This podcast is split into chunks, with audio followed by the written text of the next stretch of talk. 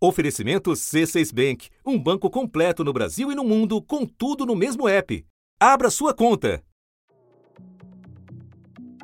Em cinco anos, o total de verba pública usada para bancar emendas parlamentares, aquelas propostas pelo Congresso Nacional, praticamente triplicou. Chegou à marca histórica de 47 bilhões e meio de reais em 2024. Uma quantia que só não foi ainda maior porque esbarrou num veto do presidente da República.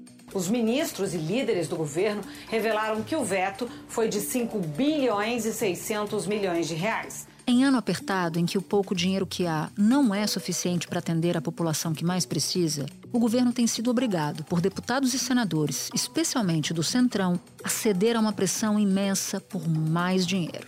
E isso acaba por transformar o orçamento público numa espécie de colcha de retalhos, com agravante. Se o governo não cede, é derrota atrás de derrota nas votações na Câmara e no Senado. O Congresso hoje não está satisfeito mais com nada é que a impositividade em tudo e está mais do que dobrando, triplicando, quadriplicando, se você pegar da base original, o valor de, de, de emenda orçamentária. Agora, além de estabelecer quanto, eles querem estabelecer quando. Isso vai tirando cada vez mais do executivo a prerrogativa de executar o orçamento. Da redação do G1, eu sou Natuzaneri e o assunto hoje é o orçamento nas mãos do Congresso. Por que os parlamentares ganharam tanto poder sobre o destino do dinheiro da União e o que as políticas públicas perdem com isso? Neste episódio, eu converso com Úrsula Pérez, professora de Finanças Públicas da Escola de Artes, Ciências e Humanidades da USP e pesquisadora do Centro de Estudos da Metrópole, e Bernardo Melo Franco, colunista de O Globo e da Rádio CBN.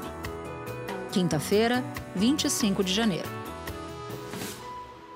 Úrsula, acho que vale a pena a gente começar explicando para quem nos acompanha o que são as emendas parlamentares, porque elas são emendas propostas pelos parlamentares, mas elas precisam ser aprovadas, elas precisam de autorização do governo, do executivo, portanto, ou não precisam, elas são mandatórias, obrigatórias, e aí a gente entra daqui a pouco no porquê essas emendas são tão altas, chegando ao valor de 47 bilhões de reais. As emendas parlamentares, elas são uma parte constituinte do processo orçamentário, né, durante a tramitação legislativa. Então, é importante sempre lembrar que a Constituição de 1988, em um dos, dos marcos aí do momento de redemocratização, assegurou aos parlamentares a possibilidade de emendamento ao orçamento, a todos os instrumentos orçamentários, não só o, a lei orçamentária em si, mas também a, ao plano plurianual e a lei de diretrizes orçamentárias. Então faz parte do, do processo né, da disputa democrática entre executivo e legislativo fazer emendas. Então elas são constitucionais, legais. Agora, existem diferentes tipos de emendas. Então, existem emendas individuais que o, cada parlamentar é, faz a emenda, solicita a emenda é, no seu nome, e esse, essas emendas individuais elas estão é, normatizadas desde 2015 num, num montante impositivo, né, num percentual da receita corrente líquida, então elas são mandatórias você tem que ter um espaço orçamentário para essas emendas individuais. As emendas de bancada também se transformaram em emendas impositivas. O que são as emendas de bancada? São a bancada de deputados lá do, do Espírito Santo. Eles se juntam para fazer uma emenda lá para Vitória. Diferentes partidos se juntam e destinam aquela, aquela verba. Exatamente. Essas emendas também estão normatizadas, são impositivas. Além disso, existem emendas do relator é, o relator geral do, do orçamento ele pode fazer emendas que até o ano passado essas emendas ocuparam até um volume alto, é, que não são impositivas, isso depende então da barganha durante a discussão do orçamento de serem aprovadas pelo executivo, então depende da, da disputa política. E até o ano passado elas existiam em alto volume, mas é, o Supremo Tribunal Federal definiu que não podem ser usadas essas emendas de qualquer forma e de qualquer volume e ficaram restritas a partir do ano passado aos, aos erros e omissões. Foi 6 a 5 contra o chamado orçamento secreto, ou seja, contra o uso das emendas do relator do orçamento para distribuir recursos sem identificação de quem pediu e quem se beneficiou. Esse valor foi reacomodado nessas emendas de comissão. É tanto que você pegar em 2022, era um valor ali na casa dos 300 milhões de reais, emenda de comissão não tinha nada, aí sobe já para cerca de 7 bi nesse ano de 2023 e pulou para 16 bilhões e mais uns quebradinhos para esse ano de 2024. O quarto tipo de emenda são as emendas de comissão. O que, que são as emendas de comissão? Então, a comissão técnica é, comissão da, da, da, de educação da Câmara dos Deputados pode fazer uma emenda né, na área de educação, orçamento, é, a Comissão de Direitos Humanos, Comissão de Infraestrutura Urbana, tem diferentes comissões, tem mais de 50 é, comissões, entre as comissões da Câmara, do Senado, as mistas, que podem também fazer emendas. Essas emendas também não, não são impositivas, né? Elas dependem aí de negociação e são essas emendas que foram objeto de veto recente do, do presidente, é, que estava ocupando agora um volume alto do orçamento. O orçamento que o Congresso tinha aprovado no fim do ano previa 53 bilhões de reais para emendas parlamentares, sendo 16,6 bilhões para essas emendas de comissão. E foi dessa parte do bolo que o governo cortou. Agora, o valor voltou para 11 bilhões de reais, como tinha sido negociado inicialmente. Já há deputados e senadores defendendo que o Congresso derrube esse veto. O relator do orçamento, o deputado Luiz Carlos Mota, do PL, disse que já está sendo discutida uma negociação para encontrar uma saída. Logicamente, se não achar uma, uma solução, o objetivo dos parlamentares é, logicamente, que derrubar o veto. Tem acontecido nos últimos tempos, né, nos últimos anos, um aumento, uma escalada muito vertiginosa da quantidade de emendas parlamentares que são usadas do orçamento público. E isso afeta a vida de todo mundo né? Porque eu posso, por exemplo, como um parlamentar de um estado como o de São Paulo, decidir que no litoral eu não vou mandar dinheiro de emenda para preservação ambiental, eu não vou mandar dinheiro para contenção de encostas, e aí aquele município, aquela cidade é alvo de um deslizamento. Ao invés dele mandar a, o dinheiro para a obra contra o deslizamento, ele mandou a obra para grama sintética em quadras de esporte, por exemplo quadras públicas de esporte. Então eu queria que você nos ajudasse a entender a lógica da execução do dinheiro, né? De como o dinheiro é gasto. Com esse montante todo de dinheiro, tem, tem distorções, não tem? Sim, então, é importante lembrar, então, recuperando o que eu tinha falado no começo, né? As emendas sempre existiram, agora, essa escalada ela se dá num, num, numa perspectiva de acirramento de conflito distributivo. Né? O orçamento é o espaço do conflito distributivo. Todo mundo está brigando por um naco desse dinheiro. Então, conforme a gente vai, ao longo dos últimos anos, tendo um, uma crise de disputa entre executivo e legislativo, e isso se, se é, acirra pós-2015, você vai tendo essas emendas cada vez ocupando mais espaço. Então, cria-se as impositividades a partir daí, de 2015 depois a primeira as individuais, depois as de bancada, vem a emenda do teto, certo? É, que aprova uhum. um aumento de rigidez orçamentária, e isso é importante lembrar, porque aumentando a rigidez do orçamento, você vai ficando cada vez com um espaço mais restrito de discricionariedade. Isso é importante as pessoas entenderem, porque você fala, poxa, o orçamento federal é enorme, né? São trilhões. O que, que significa alguns bilhões de emendas? Significa muita coisa, porque desse orçamento enorme de trilhões, boa parte é rígido, é obrigatório, é dívida, despesa de pessoal, são contratos. Então a parte discricionária é pequena. É, e dessa discricionariedade, nos últimos anos, os, as emendas parlamentares foram avançando até quase 30%, 40% dessa discricionariedade. Isso significa que o, executivo vai perdendo esse espaço para fazer o quê? Política pública, investimentos, novas ações. Então, o que antes o executivo usava dentro do plano plurianual para fazer seus investimentos, dentro do PAC, né, para ordenar investimentos no território a partir de critérios de necessidade, de de, de índice de exclusão, é, de adequação no território, passa a ser um espaço determinado por parlamentares por demanda das suas bases. que pode coincidir de ser exatamente aonde precisa, mas pode ser que não. Vai depender dessa representação é, de como isso está sendo definido. Mas aí o Congresso vai ter o ônus de ter que resolver esse problema dessa equação financeira. Essa é a grande questão. O Congresso vai maximizando, botando emenda, emenda, emenda. Isso nunca aconteceu, esse valor de 53 bilhões de reais. Você veja, um dado momento já estava acima do PAC. Cada senador deve ter quase 70 milhões de reais para propor em ações. E cada deputado quase 38 milhões. Esse dinheiro só pode ser bloqueado na mesma proporção das despesas obrigatórias do governo. Na prática, isso amarra ainda mais o governo na hora de bloquear o pagamento dessas despesas. Ou seja, o parlamentar, ele tem a sua base eleitoral que vota nele e ele pode ser, por exemplo, um parlamentar que foi eleito com uma quantidade suficiente de votos, mas ele representa um conjunto de regiões naquele estado. Ou seja, ele toma conta de um território menor. Então, ele sabe bastante sobre aquele território, mas ele toma conta de um território menor. O governo federal, ele toma conta do território nacional. Então, o governo federal, ele é vocacionado, ele tem vocação para olhar para o todo, enquanto o parlamentar tem vocação para olhar só para um pedaço, certo? Certo.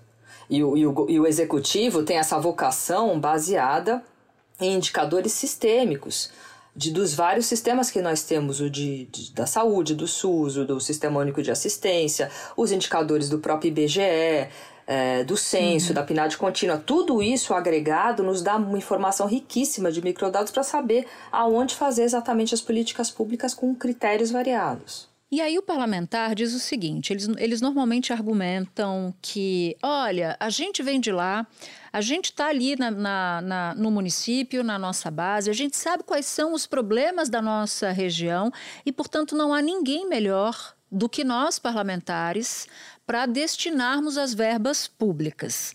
Por que, que esse é um argumento falho? Por que, que esse não é um argumento que explica tudo?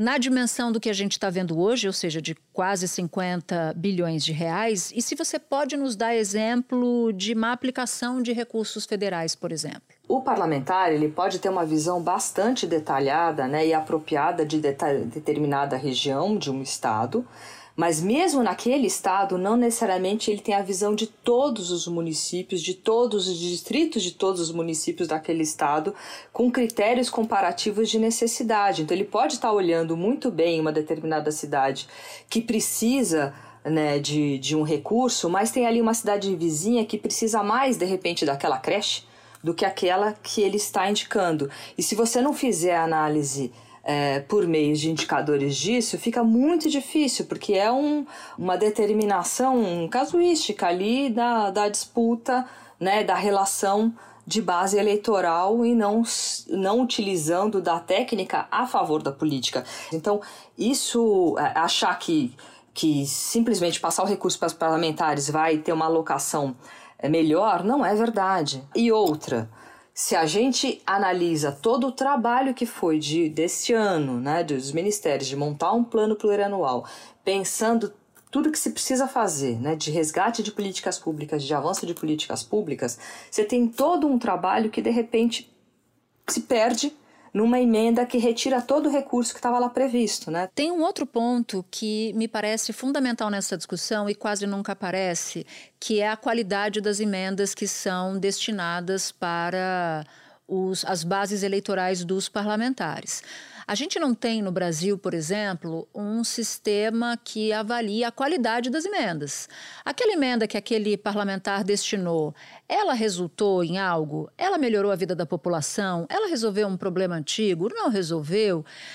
O eleitor e a eleitora não conseguem avaliar se aquele parlamentar está funcionando direito na destinação de recursos. Porque muitas vezes o parlamentar é bem intencionado e ele manda, como você disse, o dinheiro para uma região que está precisando. Outras vezes, o parlamentar está mais preocupado nos votos que ele vai ter na disputa pela prefeitura, se ele tiver um afiliado político que é candidato, ou se ele próprio for candidato, do que em atender às necessidades daquela região.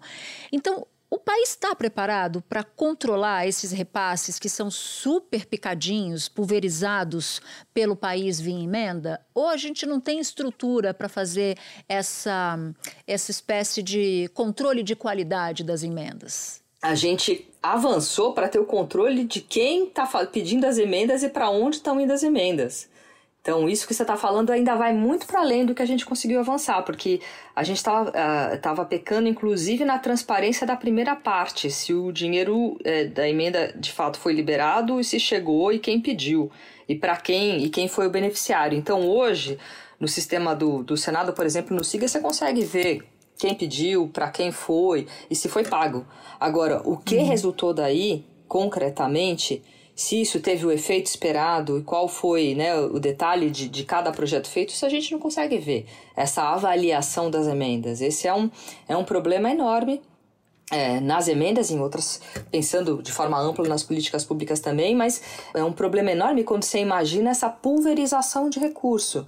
Até entendo muitas vezes que, no lado do ponto de vista do município, prefeitos queiram esse recurso, que às vezes chega mais rápido, né? Com menos questionamentos de projetos, então é mais fácil conseguir, é, mas isso não necessariamente vai resolver o problema municipal é, e vai estar tá alinhado de forma a outras políticas, porque veja, tem uma, uma, questão importante também. Boa parte das soluções de políticas públicas elas dependem é, de ações que são transversais. Então eu preciso atuar com o público-alvo de forma a pensar a escola em, em conjunto com ações de assistência, em conjunto com ações urbanas, em conjunto com atendimento de saúde. Então, emendas pulverizadas e pontuais muitas vezes não resolvem o problema, porque eu precisava do equipamento e, e um conjunto de equipes, de pessoas e, e numa ação conjunta que está dentro uhum. de um uhum. plano. É difícil, desconheço, não consigo achar é, um local que tenha esse nível de discricionariedade na, nas mãos do legislativo, com foco num, em, em, projetos pontuais, em emendas pulverizadas pontuais, tá? É uma situação bastante sui generis que a gente está vivendo na discussão orçamentária brasileira. Desde que o Congresso perdeu o, o orçamento secreto, aquelas emendas de relator, eles estão fazendo isso, inchando a, as emendas né, aumentando as emendas e, além disso, criando mais obrigações para o governo. Isso, isso é invasão de atribuição do executivo e, além disso, tornando obrigatório e agora tornando obrigatório até o momento da liberação. Bom, é, para finalizar, eu queria só entender. Você disse num determinado momento da nossa conversa que o parlamentar diz, mas o orçamento tem trilhões. De fato, o orçamento tem trilhões, mas grande boa, mais de 90 e tralalá por cento desse dinheiro público já está carimbado. Ou seja, esse dinheiro tem que ir para aquele lugar, esse dinheiro tem que ir para aquele lugar e não depende da vontade de presidente nem de parlamentares. Só uma pequena fatia está a cargo do governo decidir. Quanto a gente está falando desses trilhões? A gente está falando o quê? De 100 bilhões, cento e poucos bilhões? 120, 130 bilhões, vai, vai variar um pouco conforme né, o, o a expectativa de, de, arrecadação do ano, previsão de inflação, uhum. enfim. O Parlamento Brasileiro, o Congresso Nacional, que olha o pedacinho de cada, às vezes de bairros de um determinado, de uma determinada cidade, às vezes de pedaços de um estado, ele tem em conjunto na Câmara e no Senado poder de decidir para onde vai a metade dos recursos do orçamento. E o governo que foi eleito para olhar, para tomar conta do país todo, ele tem direito a outra metade. Tem uma distorção aí muito grande. Essa é a grande questão, né? Como é que a gente chegou nesse ponto, nessa construção, né, de governabilidade com o Congresso, em que você passou a discricionariedade do executivo pro legislativo é, e para fazer política pública agora você tem que fazer esse jogo. É difícil, é, é muito difícil fazer para os ministérios organizarem a política pública ah, com esse nível de pulverização de recurso a partir do, do legislativo. Porque para você uhum. dar a noção de conjunto, para você trabalhar a partir de perspectivas né, de avanços, de redução de desigualdade, é, é um recurso muito limitado.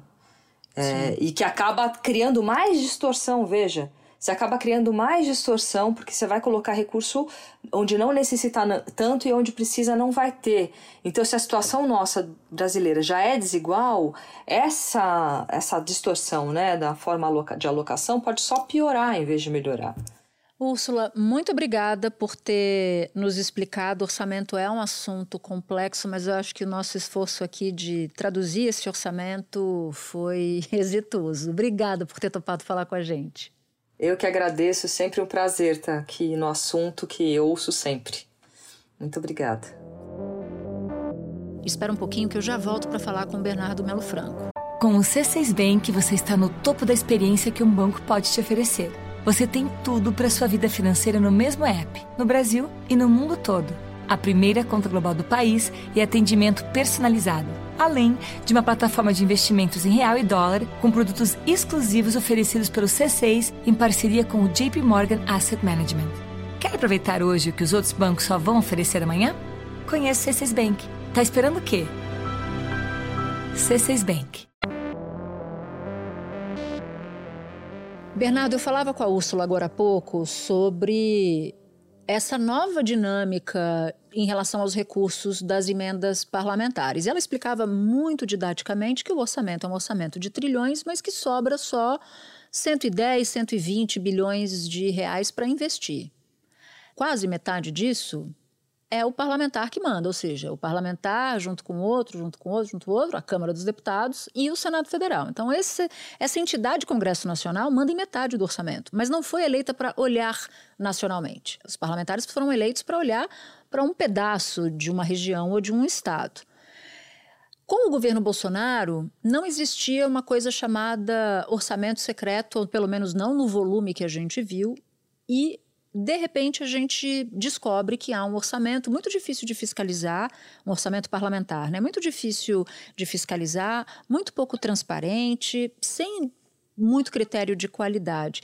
Queria que você nos explicasse em que medida o orçamento secreto mudou absolutamente as relações políticas em Brasília. Olha, Natuz, o que aconteceu no governo Bolsonaro foi uma decisão do então presidente de terceirizar a governança para o Congresso. Bolsonaro era um presidente com pouca base parlamentar, um presidente que passou a maior parte do seu mandato sem partido e sem muito interesse em fazer essa negociação do dia a dia com deputados e senadores. Quando ele se viu ameaçado de impeachment, e isso começou a ocorrer com mais força a partir do início da pandemia, em 2020, ele toma a decisão de terceirizar o orçamento, faz um acordo com o Centrão e passa é, a decisão sobre a destinação da, de boa parte das verbas federais para o Congresso Nacional, para os presidentes da Câmara e do Senado. Isso era o chamado orçamento secreto, que também continha um mecanismo de camuflagem dos reais autores de cada emenda. Então, o distinto público, que paga os impostos, portanto, é o dono desse dinheiro que está sendo gasto pelo poder público, é, não sabia quem estava gastando. É, você tinha o dinheiro chegando numa prefeitura, financiando um projeto, asfaltando uma estrada, mas não ficava claro para o contribuinte quem era o autor daquela emenda. Qual que é o problema disso? Primeiro, contraria o princípio da transparência, que está na Constituição, como reconheceu o Supremo Tribunal Federal. Em segundo lugar, isso facilita, evidentemente, o desvio e a corrupção, porque se ninguém sabe de quem é a obra, é muito mais fácil tomar dinheiro, superfaturar o contrato, enfim, beneficiar uma empreiteira ou outro prestador de serviço. Miranda do Norte e outros 42 municípios do Maranhão são investigados por suspeitas de irregularidades no recebimento de emendas parlamentares para incremento da saúde. Segundo as investigações, os municípios inseriram dados falsos em planilhas do Sistema Único de Saúde para inflar a quantidade de procedimentos médicos e, dessa forma, aumentar o repasse de recursos públicos. Com 29 mil habitantes e oito médicos, o município registrou em 2021 900 mil consultas especializadas, uma média de 450 consultas por dia por cada médico. É, isso tomou uma situação é, tão de fora de controle no governo Bolsonaro que acabou se tornando um dos temas centrais da eleição presidencial de 2022. E o presidente Lula, então candidato, dizia que ia acabar com o orçamento secreto se fosse eleito. Acabou que o Supremo Tribunal Federal fez esse papel por ele, declarou a ilegalidade do orçamento secreto, só que aí vem a gambiarra. O Congresso topa, cumpre a decisão, mas não devolve o dinheiro, ele apenas recicla, né? ele dá uma nova paginação e continua gastando o mesmo dinheiro, só que na forma de emendas obrigatórias ou de emendas de comissão, que é justamente é, o pivô dessa discussão que a gente está vendo essa semana. E aí eles só deram um nome diferente para o que eles chamavam ou tinham como orçamento secreto, é isso? Ele não ficou mais transparente? ou ele ficou muito pouco transparente em comparação ao que era no governo Bolsonaro? Olha, houve algum ganho de transparência, porque agora pelo menos você sabe, no caso da comissão, qual foi a comissão que destinou aquela verba. Que antes nem se sabia isso, né? Ninguém sabia isso. Agora, do ponto de vista de economia, não houve mudança nenhuma, porque aquele dinheiro que era gasto na forma de emenda continua sendo gasto na forma de emenda. E aí, Natuza, você tem uma distorção, né? uma disfuncionalidade no que a gente conhecia como presidencialismo de coalizão porque a emenda parlamentar ela sempre existiu e ela tem sua importância. O deputado e o senador sempre puderam é, opinar, sugerir que parte dos recursos federais fossem aplicados de tal forma ali na reforma de um hospital, no conserto de uma escola, no asfaltamento de uma estrada. Isso fazia parte do jogo político, estava na regra do jogo. Que não estava na regra do jogo era o legislativo assumir tanto poder. Veja, no presidencialismo, é, o judiciário julga, o legislativo legisla e o executivo executa. O que está acontecendo do governo Bolsonaro para cá é que o legislativo quer legislar e também executar. E se o, Congresso, se o governo não reage a essa situação, ele acaba ficando com seu poder esvaziado, o presidente acaba virando uma rainha da Inglaterra. O primeiro desafio do presidente Lula era derrotar o bolsonarismo e derrotar a ameaça autoritária. Isso foi feito com a vitória dele nas urnas e foi feito também com o fiasco da tentativa de golpe do 8 de janeiro. Agora, o segundo desafio do Lula seria de restaurar o presidencialismo no Brasil. E isso ele não conseguiu fazer até agora, porque ele continua é, de mãos amarradas e dependendo muito do Congresso, acabando é, que o Congresso está com esses superpoderes e executando uma enorme fatia do orçamento federal. Hoje, os deputados e senadores estão mandando mais individualmente que muitos ministros de Estado. Isso, claro, é uma disfuncionalidade porque desequilibra esse sistema de freios e contrapesos. Você tem um Congresso que está mandando muito, que está executando, que está levando os louros pela execução da verba federal, mas que não tem a responsabilidade que tem um governo, que afinal é cobrado quando a coisa não funciona, quando tem problema na saúde, na educação. Quer dizer, o Congresso fica só com a parte boa e empurra os problemas para o colo do governo. E, em contrapartida, o governo não governa, né? Porque a grande máxima dos, dos analistas políticos dessa dos últimos anos é de que o Brasil se torna cada vez mais ingovernável. Já não era uma, um suprassumo de governabilidade em décadas atrás. E agora muito menos. Esse processo de direcionar mais verbas a municípios via emenda parlamentar não começou agora, esse governo não está inventando a roda, também não começou no governo Bolsonaro. Só que nos últimos cinco anos, esse valor vai de algo abaixo bem abaixo de 20 bilhões e agora está em 47, Bernardo. 47 bilhões. Isso porque o Lula na decisão da polêmica da semana, vetou 5 bilhões, porque era um orçamento de mais de 52 bilhões de reais. É muito difícil de explicar essa escalada, porque você não consegue dizer, o parlamentar não consegue dizer, por exemplo, ele nem responde por isso, se a vida dos brasileiros daquela região para a qual ele destinou a emenda melhorou de situação. Ele não responde por isso. O eleitor vai cobrar do prefeito, vai cobrar do governador, vai cobrar do presidente. Ele não vai cobrar do parlamentar. Tem, a gente não tem nem essa cultura aqui. Na discussão que a gente está vendo, nessa nova queda de braço entre governo e Congresso, ou entre governo e centrão, não se trata de uma disputa ideológica ou uma disputa de projeto de poder, de projeto de país. É uma disputa de poder e, fundamentalmente, de dinheiro. E qual dinheiro? Dinheiro do contribuinte, dinheiro dos impostos, meu, seu, nosso, que está ali é, para justamente é, abastecer, enfim, é, custear as obras e os investimentos pelo país. Quando o Congresso ganha esse poder todo, passa a executar o orçamento da União, o governo se esvazia, o governo se torna irrelevante. Quer dizer, o Congresso está preocupado é, com a sua própria clientela, né, com, com as suas bases eleitorais, com a perpetuação dos mandatos dos deputados e senadores, e não tem esse compromisso eleitoral com nenhum tipo de bandeira de governo, nenhum tipo de programa que tenha sido testado nas urnas. Claro, os parlamentares têm mandato, foram eleitos, mas foram eleitos para legislar, não foram eleitos para governar. E daí a importância desse desafio do governo Lula conseguir resgatar o presidencialismo. Porque se ele não fizer isso, é a própria autoridade presidencial que se esvai. Agora, essa semana, na crise, na polêmica da semana, com esse veto do presidente Lula de 5 bilhões de reais, deu uma grita geral. E aí, Bernardo, eu ouvi muitos parlamentares dizendo: o governo não cumpre acordo porque isso estava combinado e tal. É muito importante cumprir, cumprir acordo na política, mas um orçamento de 47 bilhões de reais não existe como cumprir um orçamento parlamentar desse é inexequível, assim, não, não me parece acontecer em, em outro lugar.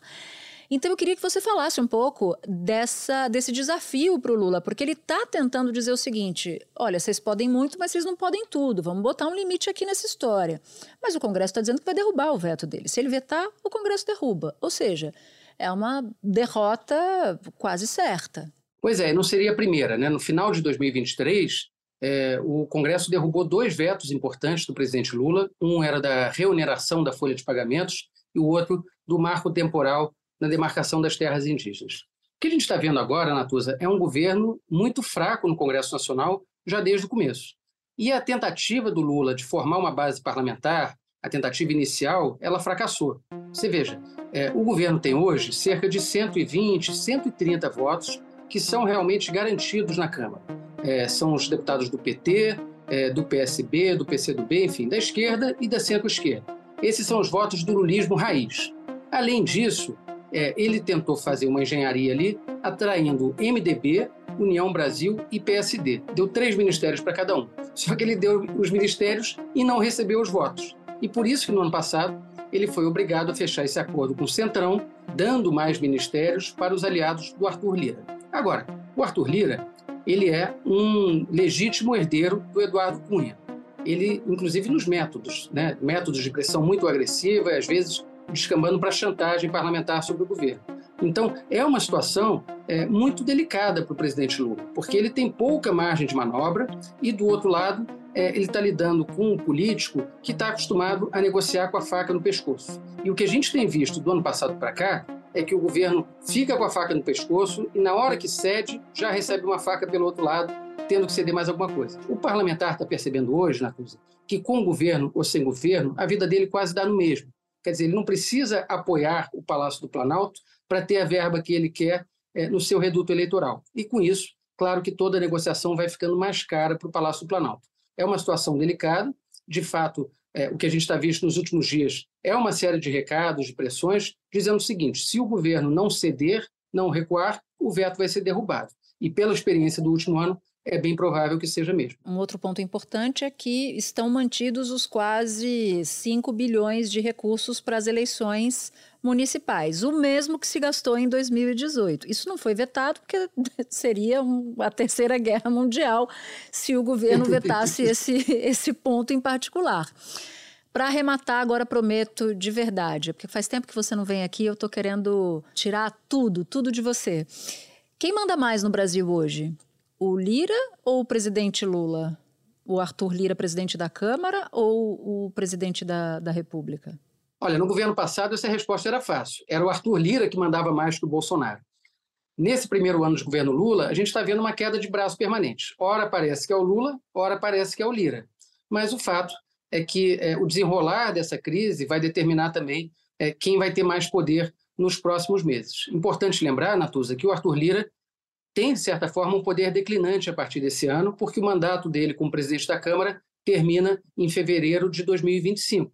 Então, em meados desse ano, ali depois do recesso de julho, é, a discussão já se desloca para a sucessão das presidências da Câmara e do Senado. E aí, claro, o café, tanto do presidente da Câmara quanto do presidente do Senado, começa a ficar frio. Essa, esse é um trunfo que o presidente Lula tem para lidar daí para frente. Agora, claro que isso não significa que ele vai conseguir emplacar um aliado naquela cadeira que, pelo que a gente viu nos últimos anos, é tão importante para a governabilidade. Os presidentes da Câmara mandam muito, é, e conseguem até derrubar presidente da República quando a situação chega no limite, vídeo que aconteceu recentemente com a Dilma. no índice de café frio, que é o índice mais importante em Brasília, a gente vai ficar de olho e contamos com você aqui no assunto, tá, Bernardo? Obrigado pelo convite, estou sempre aqui. Este foi o assunto podcast diário disponível no G1, no Globoplay, no YouTube ou na sua plataforma de áudio preferida. Comigo na equipe do assunto estão Mônica Mariotti, Amanda Polato, Carol Lorenzetti, Luiz Felipe Silva, Gabriel de Campos, Tiago Kazuroski e Sara Rezende. Eu sou Natuzaneri e fico por aqui. Até o próximo assunto.